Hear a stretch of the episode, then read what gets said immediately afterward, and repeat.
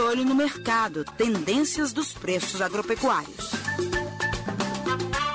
Olá, bem-vindos ao Estação Rural, o podcast da Emater de Minas Gerais. A safra mineira de grãos 2020-2021 deve chegar aos 16 milhões de toneladas, além do crescimento de 4,3% em relação à colheita da safra anterior. Esse total, se confirmado, será um recorde de produção para o estado. Os números são do quarto levantamento da safra de grãos da Companhia Nacional de Abastecimento, a CONAB. Em 2020, apesar de todas as dificuldades com a pandemia da Covid-19, Minas fechou o ano com recorde de exportação no agronegócio e com o segundo maior faturamento do setor na história. O embarque de 12,7 milhões de toneladas de produtos agropecuários resultou em receita de 8,7 bilhões de dólares. As vendas ao exterior do agronegócio representaram 33,2% da receita externa e ajudaram a recompor os cofres do Estado. Os produtos mineiros chegaram a 172 países, sendo os principais compradores China, Estados Unidos, Alemanha, Itália e Japão.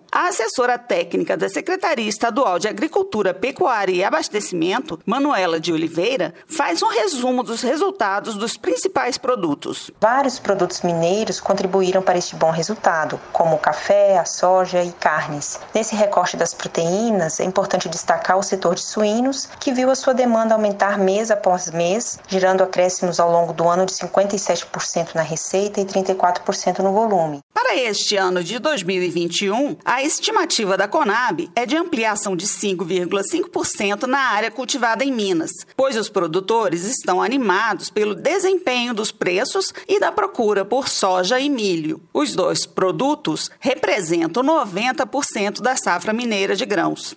Um ano inesquecível. É assim que os cafeicultores de Minas Gerais se referem a 2020. Além da safra recorde, a qualidade dos grãos superou as expectativas e os bons preços garantiram a lucratividade, tanto na exportação como no mercado interno. Em 2020, o café e seus derivados foram os itens mais comercializados da pauta exportadora do agronegócio mineiro. A receita gerada foi de 3,83 bilhões de dólares, a partir de mais de 25 milhões de sacas embarcadas. Foi o melhor resultado do setor em exportações, tanto no valor quanto no volume, desde 2014. Mas o otimismo não se estende quando o assunto é a colheita de 2021. Em agosto, setembro e outubro do ano passado, uma série de eventos climáticos em algumas regiões do estado prejudicou diversas áreas de cafezais, com geadas e chuvas de granizo no sul, além de temperaturas muito elevadas e atrasos nas chuvas. Por isso, muitos produtores foram obrigados a recompor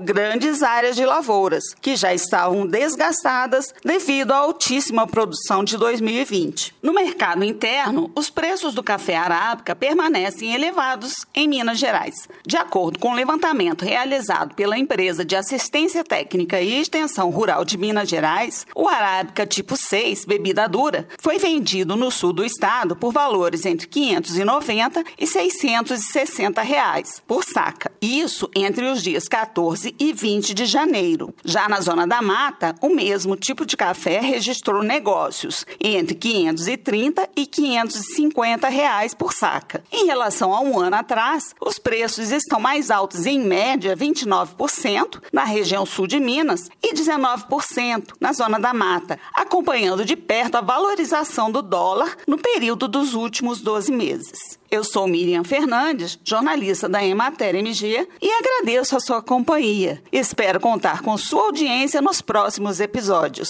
Até lá! Você ouviu o Estação Rural, o podcast da Emater Minas Gerais.